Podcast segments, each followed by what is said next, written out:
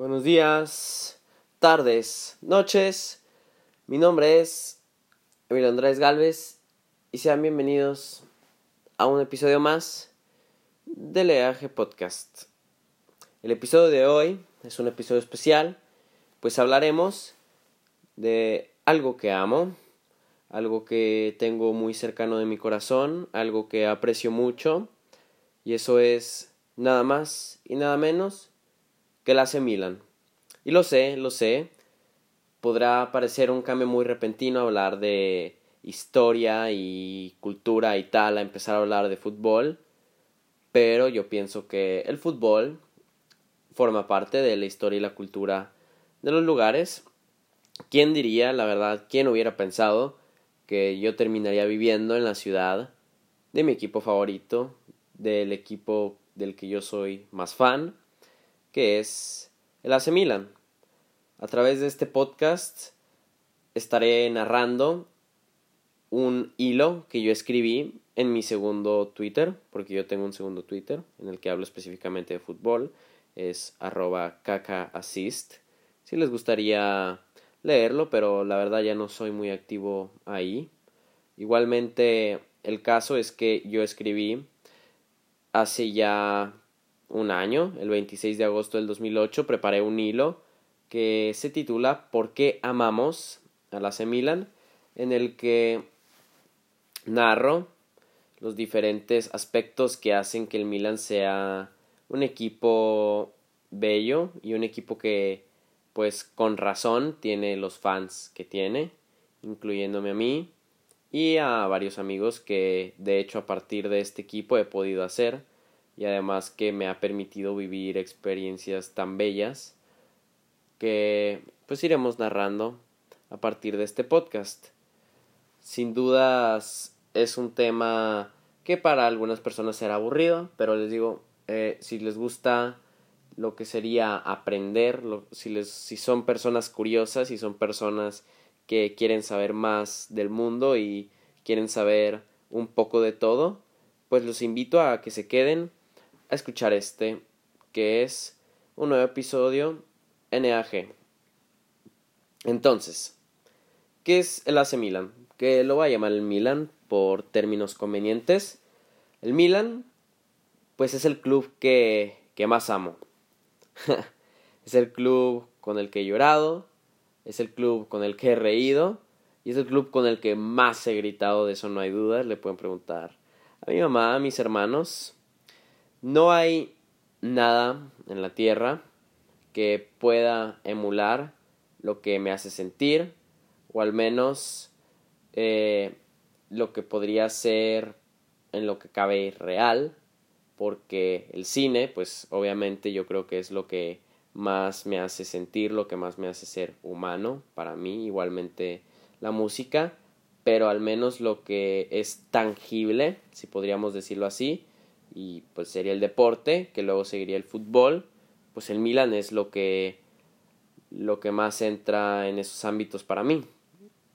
Entonces, a través de lo que aquí escribí, voy a expresarme y voy a ir añadiendo sobre por qué y, y cuáles son las razones por las que, como comenté al principio, el Milan es un club que deserve el amor que tiene incluso con la situación actual, que cabe mencionar, eh, será mencionada, pero puedo decir desde ahora que no es del todo buena y no refleja la verdadera historia que este club tiene. Entonces, podemos empezar con los colores. los colores del Milan. Los colores del Milan son el rojo y el negro. Y básicamente es la mejor estética que tú podías buscar para un equipo de fútbol, para cualquier equipo de deportes igualmente. Eh, de hecho, yo creo que está comprobado que los equipos de rojo y de negro eh, son más competitivos, son más fieros, si los podríamos llamar de esta manera, eh, y además tienden a tener grandes periodos de victorias, como lo podría ser en este caso el Milan, en el básquetbol los Bulls, Chicago, con Michael Jordan, Pippen, Rodman y compañía. También pues podríamos decir en podríamos decir en la Fórmula 1, Ferrari. Son equipos que psicológicamente los que tienen rojo y negro tienen un efecto sobre sus rivales. A los milanistas, al equipo del Milan, se le llama rossoneri, italiano básico, son los rojo y negro. Y no hay dudas que estos colores son inolvidables. A cualquier persona que sepa de fútbol, al menos de lo más básico, lo más neutral, va a poder relacionar rojo y negro con el Milan. Y de cualquier parte del mundo, eso yo creo que no tengo duda. Herbert Kipling, que fue de los fundadores del Milan, en 1899, hace 120 años de hecho, que este es el, el, eh, el aniversario, este año es el aniversario 120 del Milan.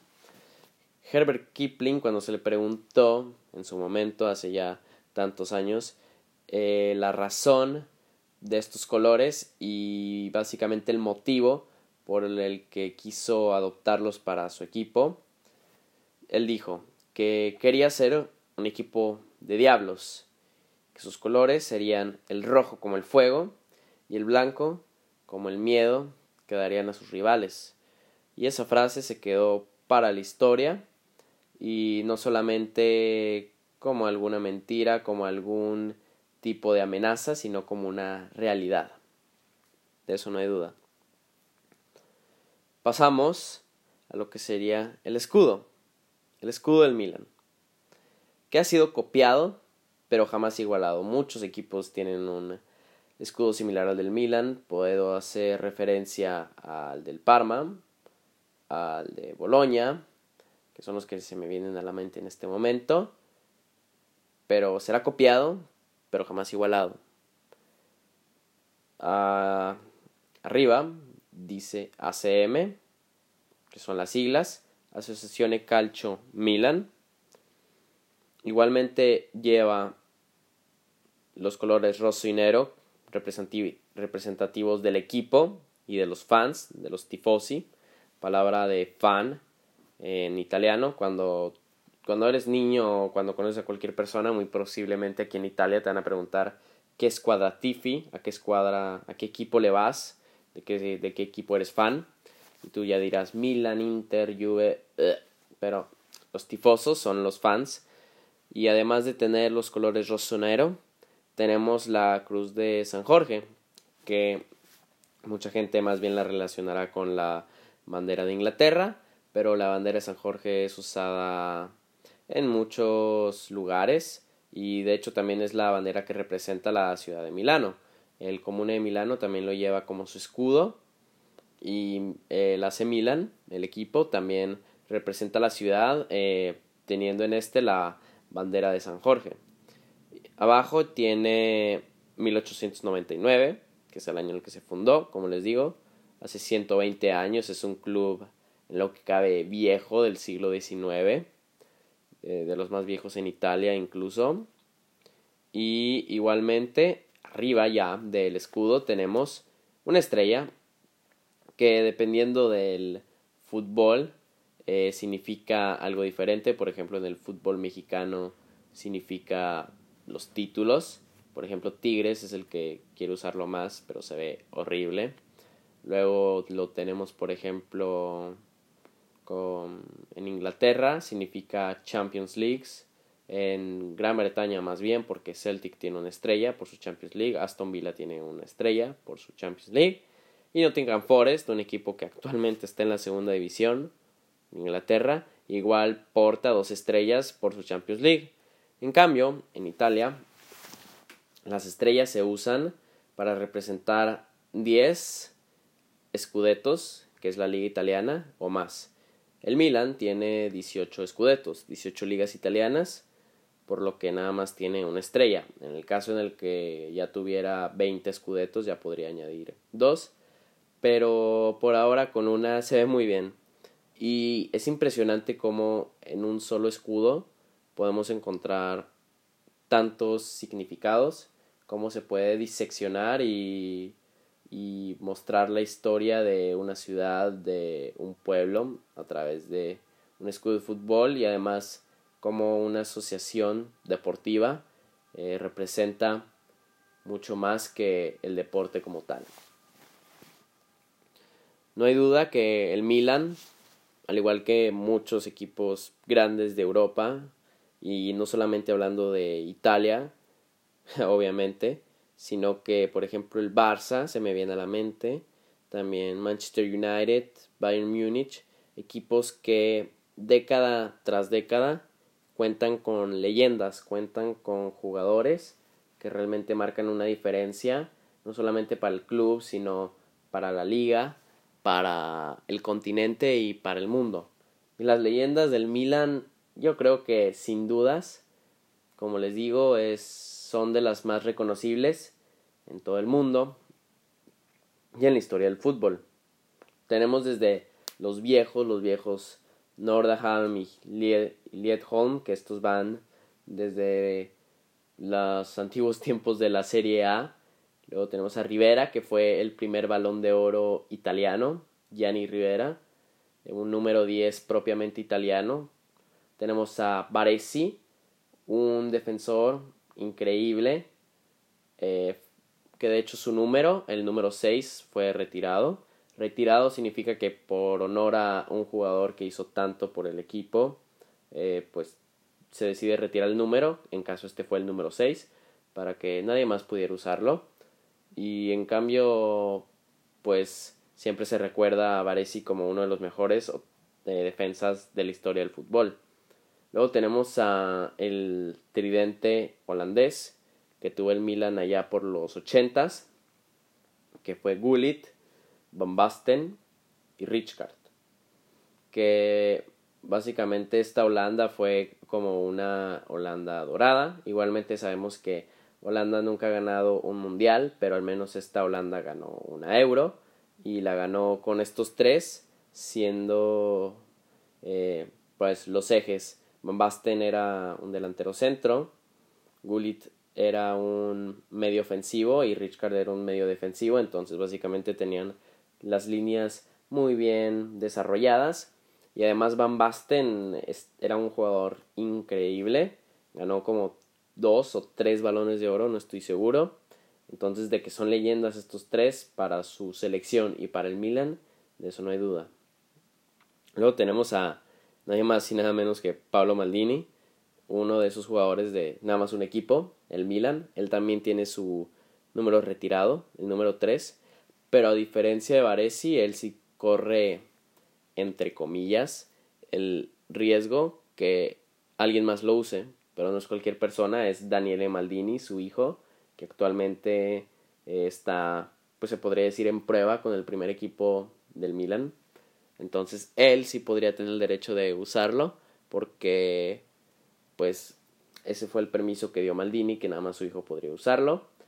Y él se podría decir si ha sido el mejor defensor de la historia pues realmente cubrió tres generaciones de fútbol, desde Maradona hasta Zidane, hasta Messi y Ronaldo. Entonces ahí vemos realmente la longevidad que tuvo y siempre manteniendo una calidad y además un liderazgo como ninguno de capitano. Hasta hace poco, Buffon le quitó el récord de más partidos jugados en la Serie A, pero él es el jugador ¿Qué más Champions League tiene? Maldini, Pablo Maldini cuenta con 5 Champions League, que básicamente es el mismo número que el Barça, y son más que las que tiene equipos como el Ajax, em, el Inter, la Juve, eh, ¿quién más? ¿Quién más? El Atlético de Madrid, que no tiene ninguna, eh, el Borussia Dortmund, todos estos equipos eh, que no tienen más de 5 Champions Leagues, en cambio Pablo Maldini las tiene. Entonces creo que de él sí que no hay dudas que, que sea una leyenda. Luego tenemos a Kaká, quien no conoce a Kaká, ya sea por el nombre, ya sea por su imagen, este astro brasileño que fue el último en ganar un balón de oro antes de el auge Messi Cristiano, que lo terminó rompiendo Modric el año pasado injustamente. Kaká realmente cambió eh, el curso del Milan de nuevo, que incluso en ese momento en el que él llegó todavía no había ningún problema, pero no hay duda que fue un jugador revolucionario y además en lo que cabe infravalorado, porque si te das cuenta que ganó un balón de oro en la época de, como te digo, de Zidane, de Ronaldinho, de el otro Ronaldo, en esta época transitiva de una era a otra, lo que hizo, lo que hizo Kaká eh, fue impresionante. Y luego con partidos como ese contra el Manchester United en, si recuerdo bien fue en Old Trafford en el 2007 creo sí en el 2007 eh, que básicamente destruyó ese equipo solo. O sea son esas gestas que, que tú ves y que hacen que gane un balón de oro y además pues yo creo que quien conoce a Kaká eh, sabrá lo grande que fue tristemente en el Real Madrid Mourinho no lo usó de, para, para nada bien. Igual teniendo en cuenta que Mourinho es un interista. Eh, tristemente no usó bien a Kaká, pero luego volvió al Milan. Nos metió a Champions League en... Si recuerdo bien... No, no nos... No, no nos metió a Champions League, pero dio unas actuaciones muy buenas para mantenernos en un buen nivel, incluso cuando ya eh, la Banter era, que es la era actual y de la que hablaremos más tarde, eh, iniciara. Luego tenemos a una alineación increíble que, como les digo, cualquier fan del fútbol podrá reconocer a los grandes como Gattuso, Sidorf, Inzaghi, Chepchenko y Nesta, entre los demás jugadores de esta alineación que se presentaron en finales como contra la Juventus en el 2003, que se ganó. Eh, la del 2005 contra el Liverpool, que es legendaria, pero para el Liverpool. La del 2007 contra el Liverpool de nuevo, pero que fue una venganza necesitada para el Milan. Yo creo que lo que podría añadir de esto son palabras eh, exactas. Gatuso es un coraje como ningún jugador podría tener. Seydorf es una calidad muy grande. Pipo era un matador. Inzaghi era un verdadero 9 y desde entonces no ha habido un 9 que replique lo que él hacía, eh, marcar ese gol, estar en, la área, en el área. Sheva era un 7 total. Chepchenko terminó yéndose al Chelsea, pero lo que hizo para el Milan, que él también ganó un balón de oro siendo jugador del Milan, hace que que todavía la gente lo ame y, sea una total leyenda y se haya mitificado de, como ningún otro jugador en esta era, aparte de Kaká creo. Inesta eh, fue un claro ejemplo de defensor italiano, de este esta calidad, pero al mismo tiempo catenacho, en lo que cabe como como estilo de juego italiano de un juego defensivo, pero, con, pero con, todavía mostrando toques de calidad y además compartiendo campo con Maldini, era increíble. Todos estos que he mencionado y todavía hay muchos más, hay un etcétera increíble, son leyendas totales y podría pasar todo el día hablando de ellos, pero no sería no sería suficiente. Simplemente es irreal cómo es que el Milan ha podido ser casa de jugadores que han sido tendencia y cambiadores del deporte que es el fútbol. Pasamos al estadio, que es un estadio como ningún otro, es el San Siro. El San Siro actualmente tiene una capacidad de 81 mil personas y el San Siro para los Rossoneri, para los tifosi, los fans del Milan, es mucho más que un estadio. Es una segunda casa. Y es un lugar en donde grandes momentos de la historia del fútbol han tomado lugar.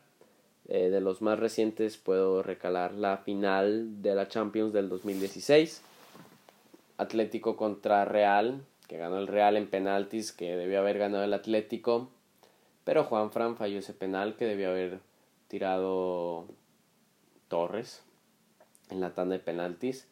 Igualmente, pues es un estadio como ningún otro por lo icónico que es con sus columnas, con sus gradas. No hay un estadio como él, es un trabajo de arte moderno y yo puedo decirlo por experiencia propia que la atmósfera que se crea ahí dentro es increíble. Tampoco voy a mentir, no es un estadio de primera calidad mundial como por ejemplo es el nuevo estadio de Tottenham o estos nuevos estadios que están, por ejemplo, el de West Ham, el de que es el estadio de Londres. Eh, más que nada son estadios ingleses, ahora que me pongo a pensar. El Allianz Stadium en, para el Bayern. Es, sí, estos son estadios de una calidad mundial. Todos los estadios de Rusia por el mundial. El, el San Siro ya está un poquito en lo que cabe pasado de moda respecto a eso. Pero como el buen vino, envejecido y envejecido bien. Actualmente hay un proyecto para ya sea construir un nuevo estadio o remodelar San Siro, que si yo pudiera votar en esto, pero pues obviamente son decisiones burocráticas en las que los fans no toman pues mucha importancia tristemente. Eh, realmente lo que importa son las... ¿Cómo podríamos decir esto? Lo que importa son las necesidades económicas de los equipos, pues posiblemente se vaya a construir un estadio, se vaya a abandonar San Siro, que es algo muy triste porque pues me pone es algo triste para los que no han ido, porque al menos para mí, o sea, ha sido una de las mejores experiencias. Y además por cómo está este configurado para sí es un partido de fútbol, pero igualmente estás muy a gusto, hay un buen espacio y el, y el campo está el suficientemente buen, si se puede decir así, espacio abajo de las gradas para poder disfrutar y ver el partido. Y luego las gradas están bien colocadas, eh, los niveles tienen sentido. Está la pantalla que muestra el marcador, que uno que otro video, las columnas, como digo, icónicas, y el techo es, es increíble, ya sea un partido de día, de tarde, de noche, no hay un estadio como, como el San Siro. Los fans. Aquí yo escribí que, que, el Milan no sería nada sin la curva sud que la curva sud es el nombre que toman los fans del Milan, los rossoneri, los tifosis, que básicamente son los mejores fans en Italia y en Europa. Y esto lo digo teniendo mucho que ver la situación en la que se encuentra el Milan actualmente, porque incluso con los resultados de ya hace varios años, eh, nosotros, o al menos más que nada la curva sud, nunca ha abandonado el equipo y además ha marcado tendencia como ningún otro grupo de fans en lo que es la creación de tifos, que los tifos son las coreografías artísticas que toman los fans con sus grandes lienzos para representar alguna idea, algún valor del equipo. Y básicamente eso es lo que tiene la curva sud.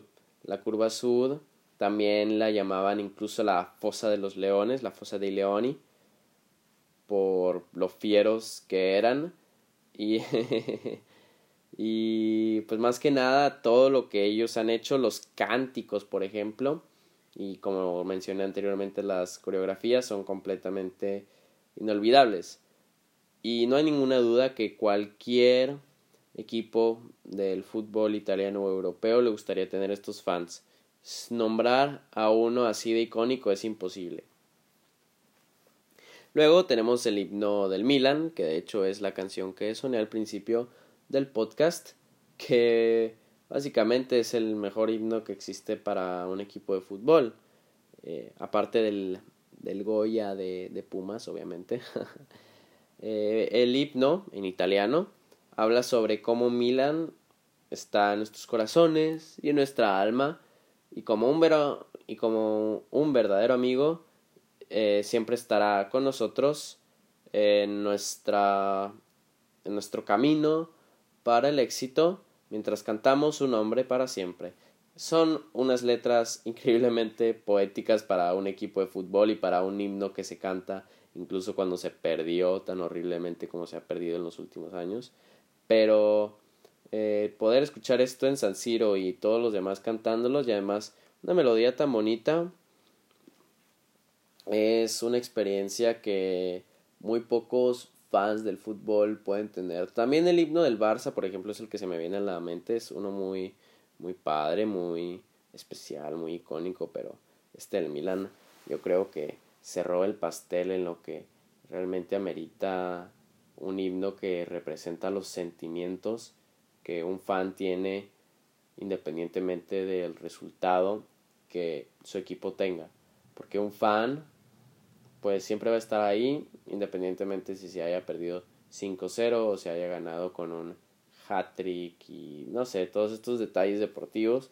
El punto es que se gane o se pierda, eh, un milanista siempre va a estar ahí, incluso se lo puede tomar con mucho humor, como se ha hecho en los últimos años. Pero no hay duda que este himno realmente representa lo que nosotros pensamos respecto a nuestro equipo. Pasamos a los rivales del Milan, que no es un poca cosa, ¿eh? Que no es un poca cosa y con mérito, porque siendo el club más grande de Italia y uno de los más grandes de Europa, pues para el Milan no ha sido fácil. Y vienen a la mente nombres como el Liverpool, con esa Champions del 2005 y la del 2007, las del 2005 siendo esa en Estambul, Milan ganando 3 a 0 en el primer tiempo Gol de Maldini y doblete de Hernán Crespo. 3 a 0 estaba ganando el Milan. Para que en el segundo tiempo lo igualaran 3 a 3. Se llegara tiempo extra. Y Liverpool ganara. Es una de las gestas, o posiblemente la gesta más grande de la historia del fútbol, se podría decir. Y sí, eh, es triste para los milanistas, pero llegaría la revancha en el 2007, en el que ya más cómodo se ganó y con un y con un plantel mejorado, muy mejorado y además pues terminó siendo el año que hizo que Kaká ganara el Balón de Oro. Luego pasamos al Barça, que más que nada esta rivalidad se remonta a la final de la Champions de 1994, en el que el Milan destruyó, y lo digo con estas palabras, destruyó al Barça de Cruyff, que venían acá, que el Dream Team y un equipo que realmente estaba empezando a dar de qué hablar, el Barcelona, después de tantos años del Real Madrid dominando en España y en Europa, el Barcelona estaba surgiendo como un nuevo gigante español en Europa y viene el Milan a una final Champions y le gana 4-0 con dos goles de Mazaro, uno de Savicevic y otro de Sailly, que básicamente eso quedó de la historia y especialmente porque Cruyff llegó muy confiado con su Dream Team solamente para para venir siendo liquidado con un 4 a 0 que pues muy pocos fans del Barça actualmente, los que conocen al Barça por la era de Messi, sabrán que esto sucedió, pero Sí, 4 a 0 en una final de la Champions. Eso no cualquiera, ¿eh? Y también viene, pues claramente, el Real Madrid, que el Real Madrid, eh, quieran o no, es, el, es básicamente el equipo más grande a nivel mundial. Eh, no me pregunten a mí por qué, yo no soy fan del Real Madrid. Seguramente tiene que ver con esas 13 Champions Leagues. Así es, 13 Champions League. Y Milan pues viene detrás de ellos con siete como el equipo con más Champions. Entonces a partir de esto se ha creado una rivalidad y luego ser técnicamente el equipo más grande de España contra el más grande de Italia, eso también ha creado parte y siendo equipos con grandes plantillas, eh, repletas de estrellas, eh, básicamente han hecho que entre el Real Madrid y y el Milan existe una rivalidad también por la situación de Kaká que se lo llevaron y, y básicamente lo arruinaron como jugador. Eso también le añade. Eh, ya hace rato que no hay partidos contra el Real Madrid por obvias razones. el Milan no juega Champions, tristemente. Pero de que hay partidos de, de recordar, los hay. Y pasamos al rival más grande, si lo podríamos decir así, eh, que es el que es la Juve, Juve Merda, que bueno, entonces aquí vendrán a decirme, no, que el rival más grande es el Inter, sí, uh, en, en, poco hablaré de, de, respecto a esto, pero a mí Juve, en respecto al Inter, me da, me da asco. Es un, es, yo creo que junto al América, perdón, americanistas, es el equipo que más me da asco en el, en el fútbol. Y, no solamente por, pues actualmente, que, o sea, todos los niños le van a la Juve porque ahí está Cristiano y que ya quién sabe cuántos años llevan ganando la Serie A, que ya es una tontería. Esperemos que el Inter gane la Serie A. Y básicamente es un equipo que, que sí, o sea, son increíblemente hipócritas arreglaron la serie dos años seguidos para ganarla ya por el 2005 y el 2006. Los descendieron a Serie B y todavía hay gente que, que argumenta que esas series A que ganaron, esas ligas, eh, fueron injustamente arrebatadas. Entonces, o sea, básicamente como club, como entidad, como fans, es en lo que cabe asqueroso. Y cuando preguntan que o sea, cuando se ponen a, a comparar a la Juve como un equipo más grande que el Milan, eh, tenemos que básicamente mencionar esto que acabo de decir, eh, su horrible reputación, pero también la final de la Champions del 2003. Se jugó en Old Trafford y Dida, portero brasileño legendario, y Chechenko, de quien hablamos anteriormente, eh, básicamente nos dieron nuestra sexta Champions League con Dida atajando un penal de Trezeguet, si recuerdo bien, y Sheva eh, en la tanda de penaltis marcando el que, como digo, eh, nos haría de nuevo campeones de Europa contra la Juventus, o sea, contra una Juventus que, como digo, nada más tiene dos Champions League y ha perdido siete finales. En cambio, el Milan ha ganado siete finales. Ha ganado siete finales entonces yo creo que no hay punto de comparación.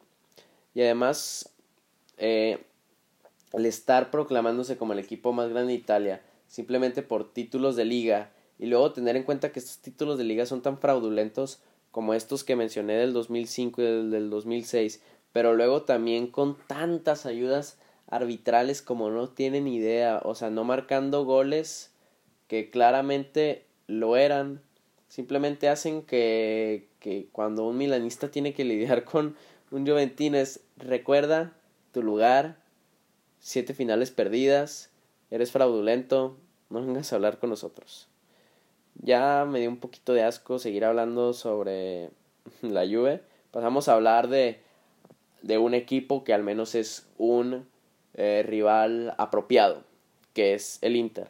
A diferencia de la Juve, el Inter no me da asco, de hecho este, como digo, es un rival apropiado. Ellos tienen tres Champions Leagues. Eh, pero más que nada, yo creo que la rivalidad con el Inter es apropiada por ese sentimiento de misma ciudad, una ciudad dividida y juegos que, que no se olvidan. La verdad, los derbis contra el Inter no se olvidan, especialmente teniendo en cuenta que es el partido al que yo atendí. Perdimos 2 a 0, pero no hay dudas que nunca lo voy a olvidar. Y es que es el fútbol italiano, es el calcio en, en su mejor estado. Y tenemos humillaciones como ese Milan 6, Inter 0, que de hecho hay una, hay una muy famosa anécdota respecto a ese partido que dice que un tifoso del Inter fue al campo y le pidió a, no me acuerdo si fue a Donadoni a Costa Curta, que independientemente de jugadores del Milan le pidió que, que por favor lo pararan. Esa es una de las anécdotas que hay respecto a estos juegos del, del Inter contra el Milan, que se llama el Derby de la Madonina, que es el clásico de la Madonina, que como mencioné en el episodio pasado del podcast, la Madonina es la estatua de la Virgen que posa en lo alto del Duomo, la Catedral de Milán, el símbolo pues más importante de la ciudad. Y luego tenemos unos golazos, tenemos los tifos, que son las coreografías artísticas, y una de las mejores fotos en la historia del fútbol, que de hecho aparece en la portada de este podcast, que es Materazzi y Rui Costa juntos en el campo, viendo todas estas bengalas eh, surgir, el humo, porque de hecho en esa final del 2003 técnicamente no se hubiera llegado si no hubiera sido por el Inter, porque fueron los fans del Inter que se pusieron en, en la semifinal en este plan agresivo y por eso mismo eh, decidieron de alguna manera por default dar el partido ganado al Milan, entonces muchas gracias, llegamos a la final, la ganamos a Juve Merda. Y eso fue muy bueno, muchas gracias Inter. Y sí, por ejemplo, puedo decir que los niños de, de mi vida de Oper, ellos son interistas, pero entre nosotros nos queremos porque como que les he podido pasar este sentimiento de somos compas en lo que cabe, rivales en lo que queda y yo de merda. Y ellos también lo entienden. Y creo que todo esto de lo que les he platicado en parte no sería posible sin una persona, que es una persona increíblemente controversial y no quiero hablar política ni moralmente, que es Silvio Berlusconi. Yo solamente voy a hablar de él como el presidente del Milan, el presidente, que básicamente él es legendario eh, como digo, hay controversia con él, hay bonga bonga y está la Banter era, que es la era que vive actualmente el Milan. Pero independientemente de estas controversias que pasó el presidente, que no solamente fue presidente del Milan, sino presidente de Italia, para que se hagan una idea de lo extraño que es este personaje, pues es el presidente más exitoso de un club en la historia del fútbol, ni siquiera Santiago Bernabéu para, para el Real Madrid eh, fue tan exitoso. Y eso ya es decir algo, ¿eh? Porque teniendo a consideración todos los trofeos que ganó, no hay nadie que pueda sobrepasar el legado de Berlusconi. Él dejó de ser dueño del Milan en 2017, si recuerdo bien que lo vendió unos chinos que luego resultaron ser fraudulentos, que luego tuvieron que venderlo a, un, a una compañía americana, Elliot, y actualmente el Milan está en posibilidad de ser vendido al dueño de Louis Vuitton. Son teorías, Ibra va a venir, quién sabe, no lo sabemos. El punto es que Berlusconi en los 30 años que fue presidente nos consiguió muchísimos trofeos nos trajo muchísimas leyendas, hizo un equipo muy, muy, muy atractivo y más importante, icónico en Europa y legendario en el fútbol mundial. Y pues ya llegamos a la parte que es un poco difícil hablar acerca de esto, que es la, la Banter Era, la, la era más oscura de los tiempos recientes del Milan. Yo podría decir que que no es la más oscura porque la más oscura debió haber sido cuando el Milan estuvo en la Serie B, que yo no sé mucho de eso, pero por ejemplo el Inter tiene el orgullo de nunca haber estado en la, en la Serie B. Tenían que tener algo de bueno. El Milan sí estuvo en la Serie B, pero allá por los ochentas. Pero este es el tiempo más oscuro recientemente. Y luego no tenemos ninguna duda que fue allá por 2014-2015 con un Milan terminando décimo en la tabla, en el que todo estaba peor. Y lo que pasa es que es una era que ya va a llevar casi unos 7, 6 años y ya ha pasado tanto que yo creo que hasta es un podcast, es un hilo aparte, que de hecho existen, pero Banterera nos regala alineaciones horrendas, fichajes estúpidos y sucesos en el campo eh, prácticamente idióticos de parte de nuestros jugadores que básicamente van a tener a más que servir para dar pena ajena como equipo de fútbol, que es el Milan, eh, sirve como un alivio cómico para, para todos los fans, porque por más horrible que esté la situación, que no es, o sea, no es horrible de que, oh no, estamos en bancarrota, no, para nada, hay equipos que están en peores situaciones y equipos históricos, pero no hay duda que al Milan,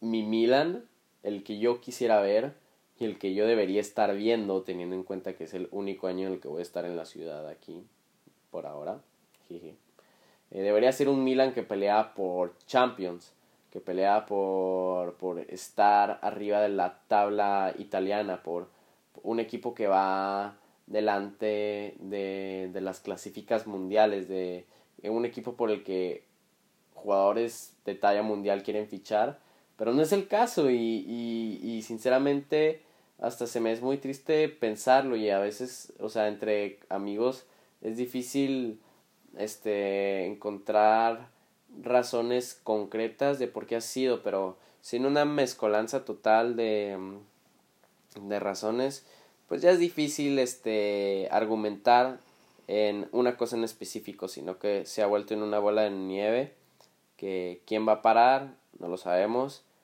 pero si yo pudiera hacer una predicción, sería buenos resultados a través de clasificar a Champions League. Champions League es lo único que puede hacer que el Milan eh, regrese a, a un buen renombre.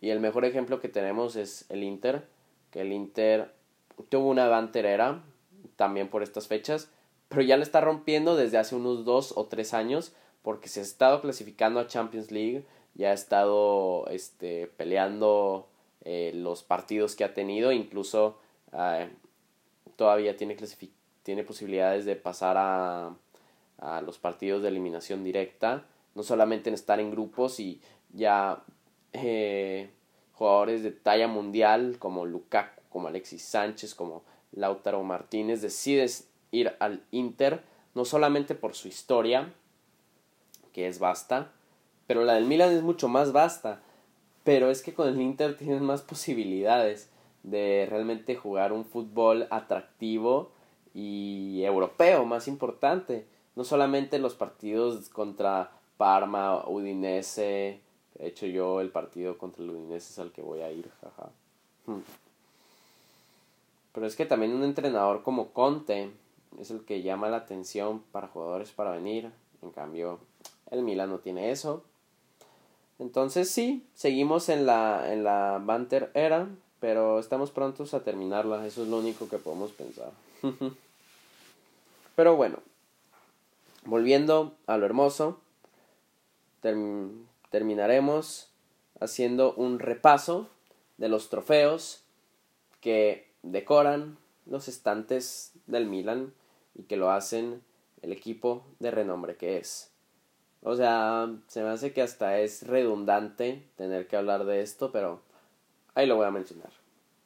18 Scudetis, que son ligas italianas.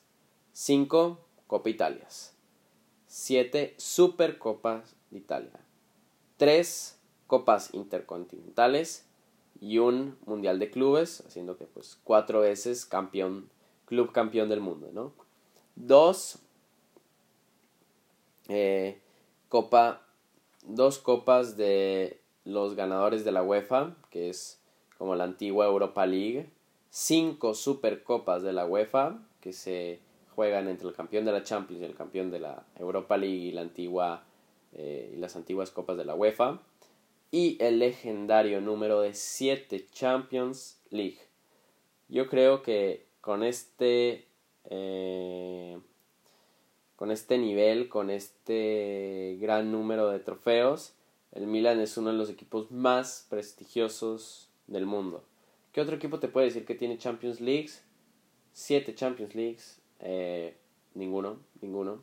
El más cercano es el Liverpool con 6, le sigue luego el Barça con el 5, que son las mismas que tiene nada más Maldini. Y ya más para adelante tenemos el Real Madrid con ese número increíble y estúpido de 13 Champions League. Y yo creo que lo que más me ha gustado de ser fan del Milan es Milan Twitter, que es como comento mi Twitter del Milan, arroba assist, en el que he conocido a muchísimas personas, incluyendo por ejemplo a Diego, que es quien me llevó al partido del Milan Inter, cobrándome nada más 75 euros de un asiento de 230, siendo un total amigo, personas con las que hablo eh, desde 2017 más o menos. Eh, eh, tenemos un chat constante que no es nada del otro mundo, son, solamente son vatos hablando de fútbol y de cualquier otra situación tonta de la vida, pero, pero es algo lindo compartir esto con personas por el simple hecho de que apoyan el mismo club jodido que tú. Pero yo creo que sin dudas es el mejor eh, grupo de fans que existe en el fútbol, al menos en un nivel digital.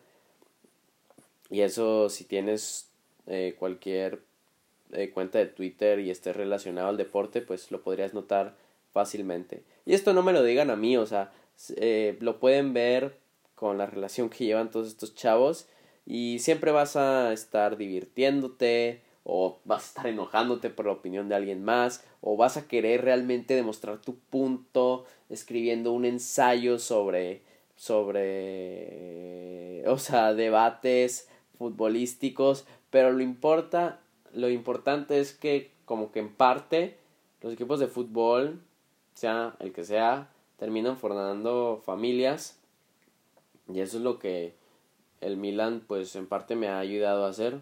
Siempre tengo la posibilidad de poder hablar con alguien, de poder eh, este de ir desde lo más tonto de oh no, estamos perdiendo 2 a 0 hasta pedir favores muy muy buenos.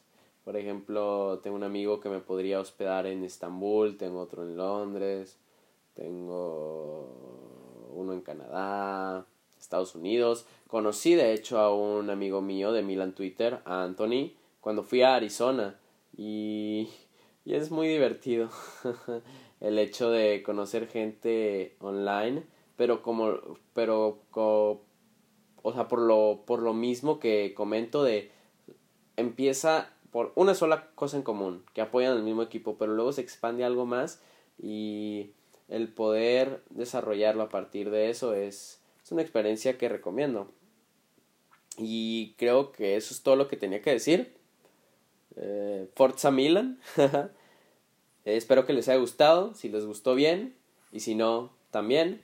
Mis redes sociales son, al menos mi cuenta de Twitter principal es arroba eagalvesa. Y mi Twitter es, arro, no, mi Instagram es arroba e.a.galvez. Pueden estar pendiente del podcast de publicaciones y demás. Entonces, espero que les haya gustado. Nos vemos la próxima semana. Y pues estaremos en Roma, amigos. Chao.